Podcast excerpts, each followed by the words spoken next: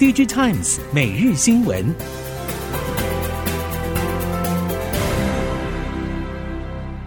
听众朋友们好，欢迎收听 DigiTimes 每日新闻，我是翁方月，现在为您提供今天的科技产业新闻重点。首先带您关心。生成式人工智慧应用全面扩大，带动高阶 AI GPU 需求飙升。继 NVIDIA 执行长黄仁勋五月底来台湾掀起 AI 热潮，超微执行长苏姿峰七月中也来台湾，十九号与台湾 PC、伺服器以及半导体供应链会面交流。在伺服器市占部分，超维已经从零成长到目前近两成市占。针对市场最关心的 AI 大事，苏姿丰指出，AI 是重要长期的策略，超维也将推出 MI 三百系列。专为高效能 AI 和 HPC 工作负载而设计。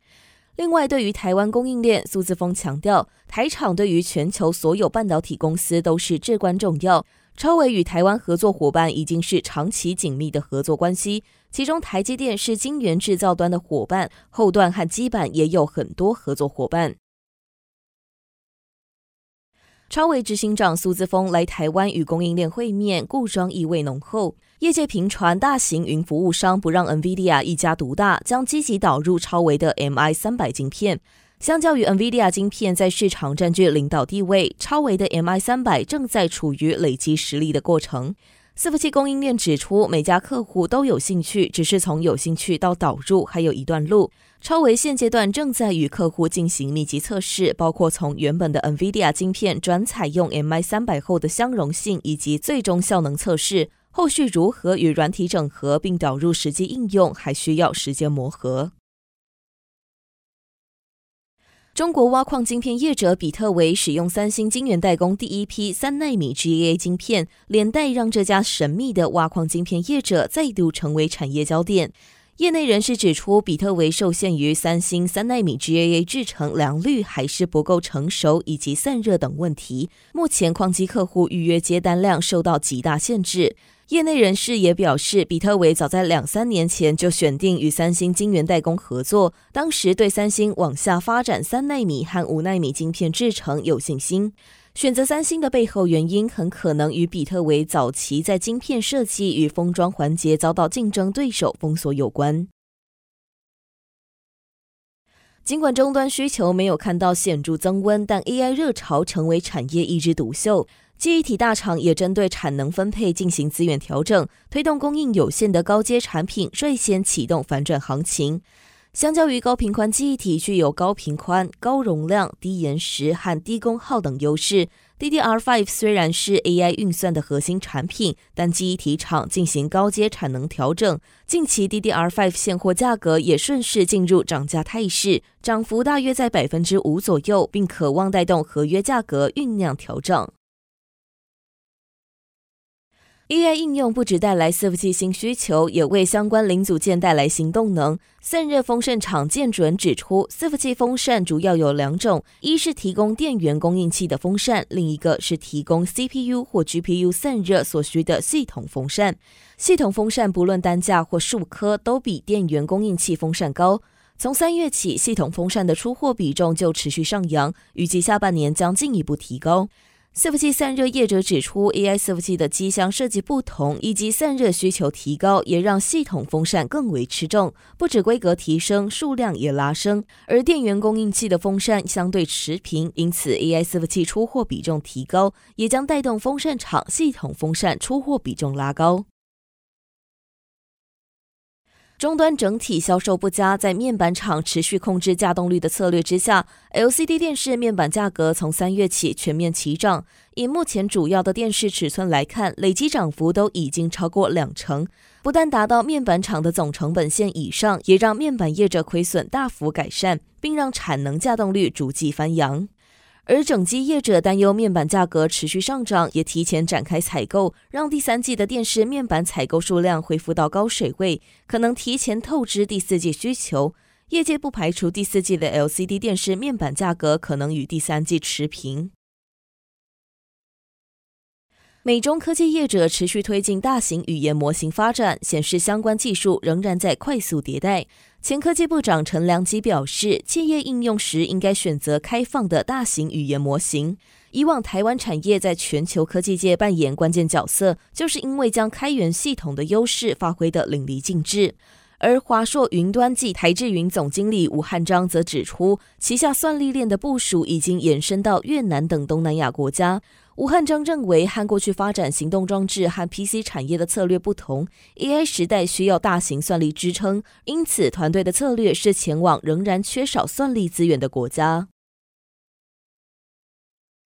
美国拜登政府全力冲刺网络宽频技术，大举提拨大约四百二十亿美元建设全美宽频基建。但业界认为，今年上半受到整体经济保守影响，美国原定大基建计划推动速度放缓。虽然预算投入还需要经过审查程序，但新一波宽频基建计划挹注产业强心针，预计今年下半到明年逐渐发酵，带动供应链备货需求。光通讯业者认为，过去一到两年，美国五 G 基地台建制速度缓慢，预料这次拜登补助政策落地，将对产业需求带来注意。在先前的 WiFi 晶片缺货潮中，联发科和瑞昱等台系业者的交期一直都比美系同业更短，后续下滑的速度也比较快。不过，目前虽然网通晶片供不应求状况已经解除，但博通和 Marvel 等业者还是维持长交期的运作模式，并没有缩短晶片交期。博通各类订单规模庞大，但交期过长，导致客户无法取得足量的晶片，让台系业者包括联发科和瑞昱等在 WiFi 市场取得先手的机会，有望透过交期较短的灵活经营方式，提升既有的市占率。台积电亚利桑那州厂工程进入关键阶段，供应商将增派人力前往协助安装工程。未来也会有经验丰富的工程师到美国厂支援制造，外派到美国的人员将会越来越多。不过，有财税专家指出，全球化衰弱的短链现象发生之后，美国针对外国居住者的美国来源所得课征百分之三十的扣缴税率，恐怕不利于海外人才停留。不过，安侯建业税务投资部执行副总廖月波则指出，美国参议院财政委员会、众议院税务委员会主席以及资深议员近日发布一份草案讨论稿，规划将以新增美国联邦税法条的方式，为前往美国投资的台湾企业以及外派到美国的台湾员工提供类租税协定，有望可以降低前往美国投资的台商以及外派员工的税负负担，以及增加税负的确定性。近期不止全球人工智慧趋势兴起，电动车方面更是不少业者长期布局的领域。市场指出，电动车去年全年在台湾的总市场销售突破新高，年成长高达百分之一百二十八。随着电动车渗透率提升，熟悉 PCB 的产业人士指出，有电子工业之母称号的电动车关键零组件 PCB 也随之受惠，将带动不少 PCB 厂转向汽车板大力发展。目前台系 PCB 厂中，新兴、晋鹏、定颖、高技等都有车用相关业务。其中高技今年上半成长动能主要来自于车用以及网通市场。中国新能源车市场竞争激烈，其中微型车市场近一年多来，除了受到价格战影响，销售市况。近期，中国政府更调整以生产新能源车来减碳的双积分规则，计算方式将逐渐严格，让 A 零零级的微型车受到明显冲击。业者指出，竞争环境和积分计算方式接连出现大幅的变动，过往认知的微型车逐渐边缘化，车厂得快速调整策略来因应。尤其最具代表性的五菱宏光 mini 立即降价人民币一点三万元，也让其他微型车款同步跟进。Seven 的第七间无人商店 X Store Seven 近期正式开幕。技术合作伙伴工研院表示，未来希望协助连锁零售业者以每年拓展一家无人商店为目标，将新形态智慧商店持续复制精进。针对无人商店是商机还是噱头的讨论，工研院总营运长余孝先表示。以台湾的消费习惯来说，目前比较理想的做法是以有人搭配无人，透过人流热点分析和远端即时监控等智慧物联网技术，可以协助门市有效调度人力和机动性补货。未来店员可以采定时方式巡店驻点，以因应越来越吃紧的缺工问题。以上新闻由 DigiTimes 电子时报提供，翁方月编辑播报。谢谢您的收听。